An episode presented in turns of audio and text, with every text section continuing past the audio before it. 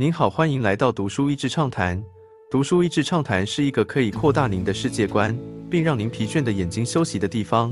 短短三到五分钟的时间，无论是在家中，或是在去某个地方的途中，还是在咖啡厅放松身心，都适合。The will to win is important, but the will to prepare is vital. 赢球的意志固然重要，但准备的意志不可或缺。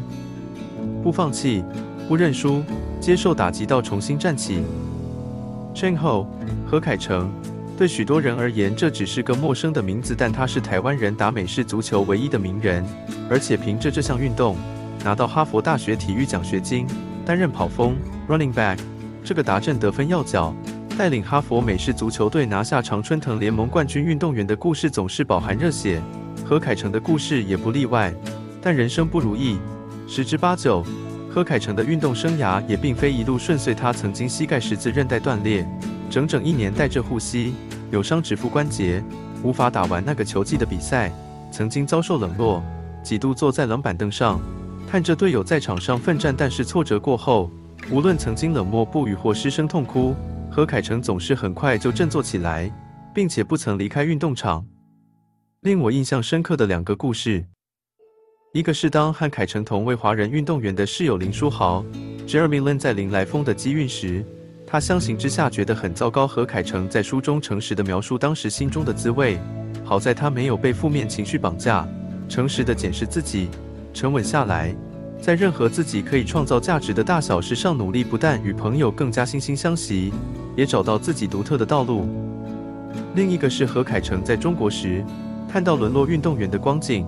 那种震撼和心痛，也是一个促使他后来踏上改变华人对于运动教育认知偏差文化的契机。这不是一条容易的路，但从字句间不但能看见未来一代的新机会，更是会被汉凯成不放弃的精神所激励。教育在胜负之前。书中何凯成提到，他发现不管是在台湾还是美国、亚洲或亚裔的孩子，都围绕在一个竞赛上，就是考试，分数决定了一切。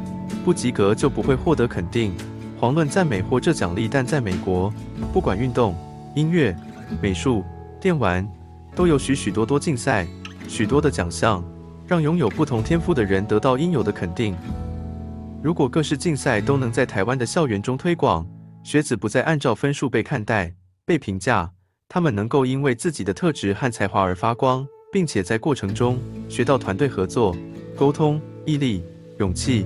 承担等重要的特质，因此何凯成回到台湾，创办求学求学联盟。不同于一般竞赛，强调学生运动员的平衡发展，主张运动回归校园，让运动成为教育的一环。希望更多人看见课业外的成就对教育的价值，对孩子成长的价值。因为运动，何凯成发现自己的天赋，在天赋中找到归属与自信。他相信每个人都能够找到自己独特的道路，发光发热。今天的内容就到此为止了，十分感谢大家收听《读书益智畅谈》节目。如果对我们的内容感兴趣，欢迎浏览我们的网站 d a s h e z 点 net，或是关注我们的粉丝团“读书益智”，也可以分享给您的亲朋好友。欢迎继续关注我们下一期节目，下次见。